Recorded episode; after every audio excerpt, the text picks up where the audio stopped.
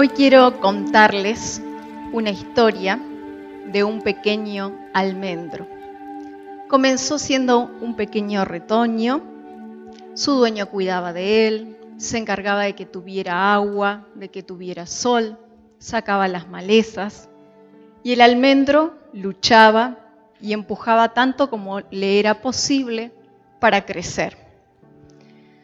Su dueño le añadía nutrientes al suelo, todo parecía ir muy bien. Pasó el tiempo, que un almendro de frutos lleva mucho tiempo, puede ser de 5 hasta 12 años. Pero ese año, el almendro dijo, este año va a ser un año especial. Va a ser especial para mí y va a ser especial para mi Señor porque voy a dar frutos. Este año tiene que ser mi año. Llegó un día nuevamente su Señor, lo tomó del tronco, lo movió para un lado, lo movió para el otro, y él se sorprendió, dijo, esto es algo que él nunca hizo, ¿qué estará haciendo? Entonces pensó, seguramente está revisando cómo están mis raíces, pero lo volvió a mover para un lado, lo volvió a mover para otro, sacó un hacha y lo cortó de raíz. Entonces el almendro estaba descolocado, decepcionado, decía, ¿qué le pasa a mi Señor? ¿Qué habrá pasado? ¿Habré hecho algo mal? Este se suponía que iba a ser el año en el que le iba a dar frutos. El Señor comenzó a sacar sus ramas, las que podía con la mano, las que no con el hacha, y el almendro seguía pensando, ¿qué es lo que está pasando con esta situación? Se esperanzó de nuevo y dijo, seguro me va a injertar en algún lado. Ponía toda su mejor intención el almendro. No solamente que le sacó todas las ramas, sino que su señor empezó a sacarle toda la corteza. Y así iba perdiendo su savia. Le sacó toda la corteza y ahí sí el almendro dijo, ahora ya no hay opción, ni de injerto. Lo dejó al sol, le dio el sol de un lado, lo giró, le dio el sol del otro, y así todos los días hasta que el almendro estuvo seco, seco del todo. Y un día llegó y dijo, ahora sí, creo que estás listo. Y el almendro pensaba, ¿listo para qué? Tomó esa vara seca, se apoyó sobre él y empezó a caminar. Y entonces el almendro dijo, ya no soy un almendro, soy una vara, soy su bastón, y seré el mejor bastón que pueda. Iré con mi Señor a todas partes, Él se apoyará en mí, seré de su apoyo. Y así transcurrió la vida del Señor y el almendro. Iban al campo, les servía para guiar los animales, para apoyarse. Iban también a reuniones. Y un día, en una reunión a la que habitualmente asistían, el dueño de esta vara, de este bastón, tomó algo cortante y empezó a marcar en él. Marcó su nombre. Pero 12 personas también se juntaron en ese mismo lugar. Todos tenían una vara y las tiraron todas al centro. Y ahí sí el almendro dijo, ahora sí, este es mi final. ¿Qué se imaginó? Van a hacer una fogata. Pero llegó una persona, un anciano, dice que tomó esas doce varas y se las llevó a un lugar oscuro y desconocido. Y el almendro pensaba, cuanto creía que iba a mejorar la situación, cada vez más se empeoraba. Y quedó ahí, en un lugar solo, oscuro, desconocido, en la soledad, haciendo nada. ¿Y cuántas veces nosotros estamos como ese almendro pensando, este va a ser mi año, este año me va a salir esta cosa o me va a surgir esta posibilidad. Voy a poner lo mejor de mí, me voy a esforzar, tengo todo lo necesario, como decía el almendro, el sol, el agua, los nutrientes. Y sin embargo las cosas muchas veces, en vez de mejorar, parece que se nos empeoran. O por lo menos a mí en algunas áreas me pasa. Quizás decimos este año va a ser mi año laboral o mi año sentimental o mi año en lo económico, en el área que ustedes quieran, o en lo espiritual. Y sin embargo, algunas cosas, en vez de mejorar, empeoran. Y lo mismo le pasaba a Moisés. Recuerdan que Moisés sacó el pueblo de Egipto para llevarlo a una mejor tierra, a un mejor lugar, pero este pueblo era tan especial, yo lo leo y lo leo a Moisés y digo, el día que entre al cielo, lo primero que pregunto, ¿cómo no le dieron la tierra prometida? Por un error, ¿no? Porque qué paciencia, qué corazón, qué ganas de seguir adelante. Y en el capítulo 16 de Números, los invito a buscar, pasa algo dentro de lo que venía pasando con el pueblo, pero pasa algo especial. Dice el título ahí, La rebelión de Coré. Números capítulo 16. Se levantaron contra Moisés con 250 varones de los hijos de Israel, príncipes de la congregación, de los del consejo, varones de renombre. Coré, junto con Datán y Abiram, eran levitas. Habían sido escogidos, dice la palabra ahí más adelante en el verso 9, para ministrar el servicio del tabernáculo, para estar delante de la congregación, para ministrarles.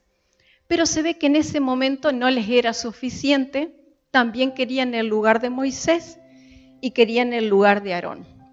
Y entonces ellos que dicen, todos nosotros somos santos, todos podemos hacer lo que ustedes hacen. Después más adelante en el verso 11 dice que Moisés le dice, ¿por qué están murmurando contra Aarón? Se habían puesto, dice que ahí con muchos hombres, mucha gente, a murmurar. En el verso 13 dice que él les decía, es poco que nos hayas hecho venir de una tierra que destila leche y miel para hacernos morir en el desierto, sino que también te enseñoreas de nosotros y el 14 dice, ni tampoco nos has metido tú en la tierra que fluye leche y miel, ni nos has dado heredades de tierra y viña. Secarás los ojos de estos hombres y ahí dicen, nos subiremos. Ellos estaban quejando contra Moisés y Aarón. No creían que Moisés los estaba llevando a una tierra prometida, no veían que eso iba a suceder, estaban negativos, estaban incrédulos, estaban murmurando contra sus líderes. Y entonces en el verso 28 al 33 dice Moisés, en esto conoceréis que Jehová me ha enviado para que hiciese todas estas cosas y que no las hice de mi propia voluntad, si como mueren todos los hombres, murieren estos, y si ellos al ser visitados siguen la suerte de todos los hombres, Jehová no me envió. Mas si Jehová hiciere algo nuevo, y la tierra abriere su boca, y los tragare con todas sus cosas, y descendieren vivos al Seol, entonces conoceréis que estos hombres irritaron a Jehová. Y aconteció que cuando cesó él de hablar todas estas palabras, se abrió la tierra que estaba debajo de ellos, abrió la tierra su boca y los tragó a ellos, a sus casas, a todos los hombres de Coré, y a todos sus bienes. Verso 35. También salió fuego de delante de Jehová y consumió a los 250 hombres que ofrecían el incienso, que era lo que ellos querían hacer, ofrecer incienso. Y yo decía, wow, se llega a abrir la tierra ahora porque nos quejamos, murmuramos, somos negativos, nos traga todo. Qué impresionante. Y eso fue lo que sucedió. Y uno diría, ahora el pueblo sí va a entender. Pero en el verso 41 dice, al día siguiente, toda la congregación de los hijos de Israel murmuró contra Moisés y Aarón diciendo, se siguieron quejando, siguieron murmurando. Entonces ahí Moisés le pide a Aarón, si ustedes después van a tener de tarea leer el capítulo 16, yo hoy no voy a hablar ni de la murmuración, ni del negativismo, ni de nada de eso, pero como tarea, léanlo en su casa. Creo que no nos van a quedar ganas de murmurar, de estar negativos ni incrédulos. Pero en ese momento Moisés le pide a Aarón que por favor se presente delante de Dios y le ofrezca sacrificio para que cese la mortandad. Y el verso 48 del capítulo 16 dice, se puso entre los muertos y los vivos y cesó la mortandad. Pero en el 17 dice que Jehová habló a Moisés diciendo, que hable a los hijos de Israel, que cada uno de ellos tome una vara de los padres de todos los príncipes de ellos, doce varas conforme a la casa de sus padres, y que cada uno escriba en su vara el nombre. Verso 4 dice, y la pondrán en el tabernáculo de reunión del testimonio donde yo me manifestaré a vosotros, y florecerá la vara del varón que yo escoja, y haré cesar de delante de mí las quejas de los hijos de Israel con que murmuran contra vosotros. Y en esto sí me quiero detener, porque es esa vara de la que yo les contaba la historia.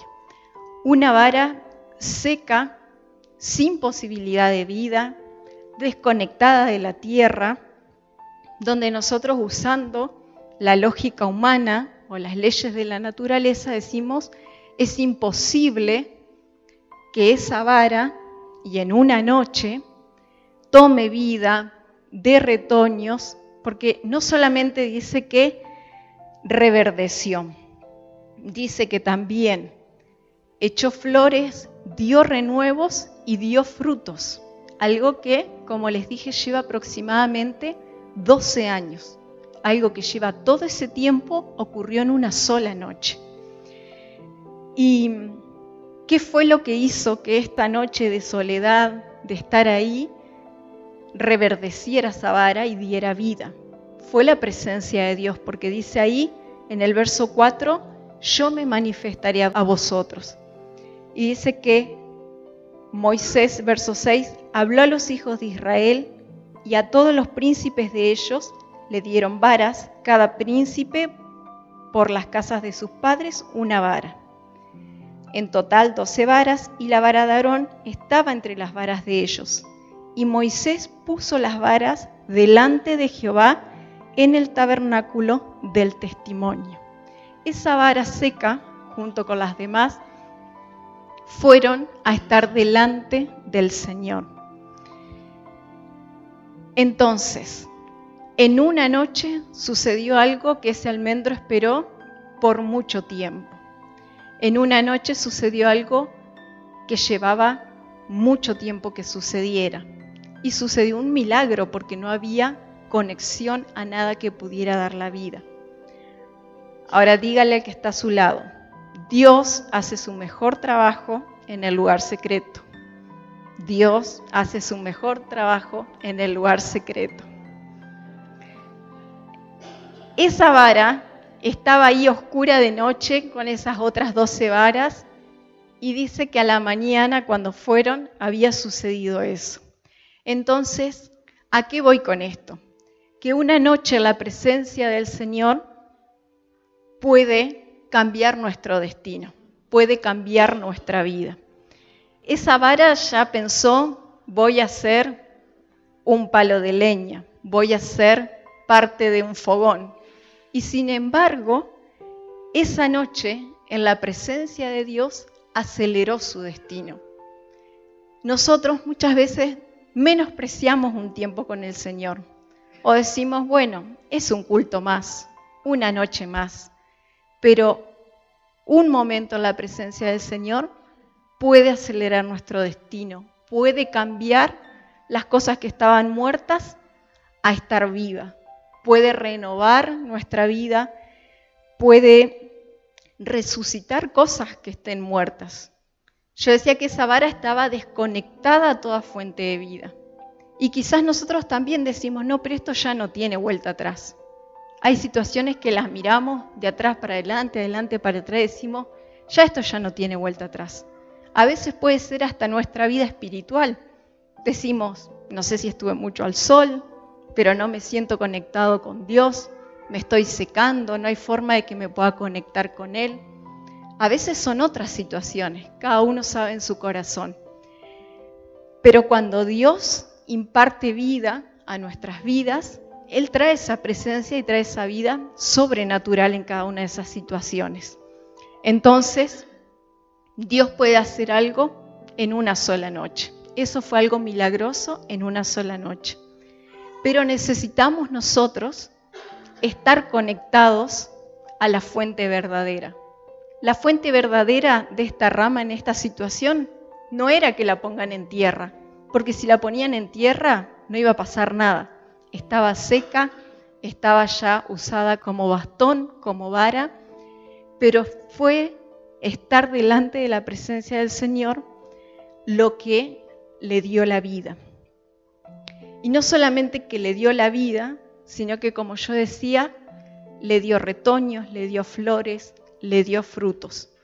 Y cuando nosotros llegamos al Señor, también llegamos muertos espirituales. Dios nos da una nueva vida espiritual, pero muchas veces falta que reverdezcamos, que demos flores, que demos frutos. Dios no nos quiere solamente vivos, decir, bueno, este mi hijo está sobreviviendo, está vivo. Dios quiere que demos fruto. Si ustedes recuerdan esa palabra de la higuera, dice que se le dio una oportunidad, se le dio otra y en cuanto no dio fruto, fue cortada. Entonces, Dios no solamente quiere que como sus hijos estemos vivos, sino que quiere que demos frutos, que estemos radiantes, que estemos florecientes como sus hijos. Y ahí en el verso 9 y 10 del capítulo 17 de Números dice, entonces sacó Moisés todas las varas de delante de Jehová a todos los hijos de Israel, y ellos lo vieron y tomaron cada una su vara. Y Jehová dijo a Moisés, vuelve la vara de Aarón delante del testimonio, para que se guarde por señal a los hijos rebeldes. Hará cesar sus quejas de delante de mí, para que no mueran. Y los invito a oír a Hebreos, capítulo 9, verso 4. Dice, habla del lugar santísimo, el cual tenía un incensario de oro y el arco del pacto cubierta de oro por todas partes, en la que estaba una urna de oro que contenía el maná, la vara de Aarón que reverdeció y las tablas del pacto. Dice que esta urna contenía el maná, esta vara que reverdeció y las tablas. Ese maná era el que Dios le daba al pueblo de Israel cuando estaban en el desierto y se lo daba cada día. Ellos tenían que tomar ese maná, consumirlo. Entonces, Éxodo, si quieren vamos a verificar eso, capítulo 16, verso 20 dice que en una ocasión, ahí pueden leer todo el capítulo 16 después, pero habla de que Dios les da el maná, les da la instrucción de que cada uno debía tomar lo que iba a consumir y que no podían guardar. Pero en el verso 20 dice, mas ellos no obedecieron a Moisés, sino que algunos dejaron de ello para otro día. Y crió gusanos y hedió y se enojó contra ellos Moisés. ¿Qué quiso hacer el pueblo? Era consumir para el día, ellos qué quisieron hacer? Guardar. Y dice que para el otro día tenía olor y hasta tenía gusanos. Pero en el verso 32 y 33 del mismo capítulo 16 de Éxodo dice, y dijo Moisés, esto es lo que Jehová ha mandado, llenad un gomer de él y guardadlo para vuestros descendientes, a fin de que vean el pan que yo os di a comer en el desierto cuando yo os saqué de la tierra de Egipto. Y dijo Moisés a Aarón, toma una vasija y pone en ella un gomer de maná, y ponlo delante de Jehová, para que sea guardado para vuestros descendientes. Dice que ellos guardaron de ese mismo maná, pero ¿dónde? Delante de la presencia. Y delante de la presencia de Dios, nada muere. Amén. Delante de la presencia de Dios, la vara reverdeció. Delante de la presencia de Dios, ese maná no agarró olor, no agarró gusano, algo que no se podía guardar, pero delante de la presencia de Dios, nada muere. Amén. Entonces, aunque todo parezca a veces perdido, hasta a veces muerto, sin alternativa, tenemos que conectarnos con la presencia de Dios. Muchas veces podemos sentirnos nosotros como se sintió esa vara, decepcionados, despistados, decir ahora qué voy a hacer, qué está pasando, cómo voy a seguir, qué es lo que tengo que hacer, qué habrá pasado, qué sucede esto.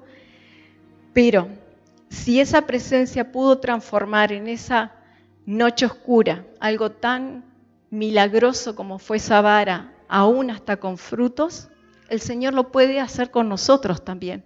Decir, esta puede ser mi noche más oscura, pero Dios puede hacer brillar esa noche oscura. Ahora, recordemos dejar de lado la murmuración, el negativismo, la incredulidad. En ese lugar no había una sola vara, habían otras varas, pero el Señor dijo, va a reverdecer la vara que yo voy a elegir de la persona que yo elegí. Cada vez que pasa una situación, ustedes pueden leer toda la historia de Moisés, dice que él postraba su rostro a la tierra y le decía a Dios, ay Dios, pasó toda esta situación, ¿cómo lo resuelvo? Pero sin embargo los otros se quejaban, murmuraban, no creían, pasaban todas esas situaciones. Entonces, podemos estar delante de Dios muchas veces, pero no estar conectados. Necesitamos estar conectados delante de Dios. Y hoy tengo acá delante esa plantita y me llamó tanto la atención porque si uno eh, saca una planta ¿no? y la pone en agua, pasan los días y se marchita o se pudre el agua y bueno, hay que tirar. Y esta planta echa raíces en el agua. Uno la pone ahí, larga raíces, la volvés a poner a la tierra y otra vez se conecta. Y pensaba, ¿no? Para que esto suceda, la planta tiene que estar adentro del agua. Si yo agarro una ramita y la pongo al costado del agua o adelante del agua o donde se me ocurra, no va a suceder esto. Tiene que estar conectada al agua. Y lo mismo pasa con nosotros. Nosotros podemos haber estado hoy acá y no habernos conectado con el Señor, o podemos a veces cantar, alabar, adorar y no conectarnos con Él. La palabra dice que Él es el agua de vida, Él es el que va a dar vida a las cosas que estén muertas en nosotros. Y la verdad que esta planta me ha hablado tanto que hoy le pedí a Silvana, que es a quien le pedí la planta, que traiga todas estas para que cada uno de ustedes se puedan llevar una ramita a su casa y la pongan adentro del agua, ni adelante ni al costado, adentro. Y la idea es que la planta les hable, ¿sí? Que cuando nosotros creamos que estamos muriendo en alguna situación, que hemos sido decepcionados en algunas situaciones, que no le encontramos salidas a algunas cosas, si nos conectamos a Dios, a la presencia de Dios, él nos va a dar vida y no solamente nos va a dar vida, sino que en una noche oscura el Señor puede hacer grandes cosas. Amén. Y cuando el Señor haga esas cosas, dice que ellos guardaron ese maná que no se pudrió, esa vara que reverdeció, lo guardaron para testimonio. Y muchas veces el Señor hace cosas en nosotros, pero después no damos testimonio. Decimos, oh, gloria a Dios, el Señor resolvió esto y ya está. Y dice que ellos lo guardaban para testimonio, lo guardaban para testimonio para sus hijos, para sus próximas generaciones. Entonces que nosotros también podamos decir, bueno, el Señor resucitó esta situación en mí. El Señor le volvió a dar vida a esta área que estaba casi muerta. El Señor resolvió ese problema que yo tenía y que lo podamos usar de testimonio para que también otros crean. Amén. Amado Dios, gracias. Gracias porque tú eres un Dios de milagros, Señor, sobre nuestras vidas. Gracias porque aún en pocas horas, Señor, tú puedes hacer algo glorioso en cada uno de nosotros. Señor, sabemos que esto fue un milagro de parte tuya para mostrarle y hablarle al pueblo, pero creemos que ese mismo milagro, Señor, tú lo puedes hacer en nuestra vida. Creemos en un Dios que puede cambiar una noche oscura por una salida, por una puerta abierta. Padre, tú conoces cada uno de tus hijos que están aquí presentes en esta hora. Yo te ruego que escuches su oración, Señor, y aquella situación que esté cargando su corazón, sea cual fuere, Señor. Y aun cuando para nosotros, digamos, es un imposible, sabemos que no hay imposibles para ti. Señor, que podamos conectarnos a ti. Si nos cuesta, Señor, que podamos buscar esa fuente de agua viva. Señor, que podamos buscar tu rostro, que podamos buscar tu presencia y saber que cuando estamos conectados contigo, Señor, aún lo muerto cobra vida. Y delante de ti, Señor, declaramos en esta hora, nada muere. Aún aquellas cosas, Señor, que nosotros decimos están muertas, sabemos que por tu poder, por tu presencia, Señor, pueden volver a cobrar vida. En esta hora, Señor, entrego la vida de tus hijos en tus manos, esas situaciones que ellos tienen, que tú las puedas oír, las puedas responder, pero que sobre todas las cosas, Señor, tú les vayas hablando de estar conectados contigo, que no perdamos esa conexión, que no dejemos de estar conectados a tu presencia. Padre, si en algún momento nos desviamos de eso, que tu Espíritu Santo nos alerte, que tu Espíritu Santo nos hable, nos ministre, Señor, respecto a eso. Gracias, Padre, por usar cosas tan sencillas para hablar a nuestra vida. Yo te ruego que guardes nuestras vidas cuando nos retiremos de este lugar, que nos bendigas en esta semana, que aún nos sorprenda, Señor, con cosas que no esperábamos, que tu presencia vaya con nosotros en el lugar en el que vayamos. Señor, que no nos dejes mover si tu presencia no nos va a acompañar que podamos ser agradecidos, que podamos dejar de lado, Señor, si hay murmuración en nuestra vida, si hay incredulidad, si hay negativismo. Señor, si aún nos creemos mejores que otros, que tú quites esos pecados de nuestra vida, que nos hagas limpios para poder conectarnos contigo y que tú puedas sobrar. Te damos a ti la gloria, la honra y mil gracias, Padre, por tu palabra, porque nos habla, porque nos enseña, porque nos ministra. En tu nombre, Jesús. Amén. Sé que tengo que cambiar, quitar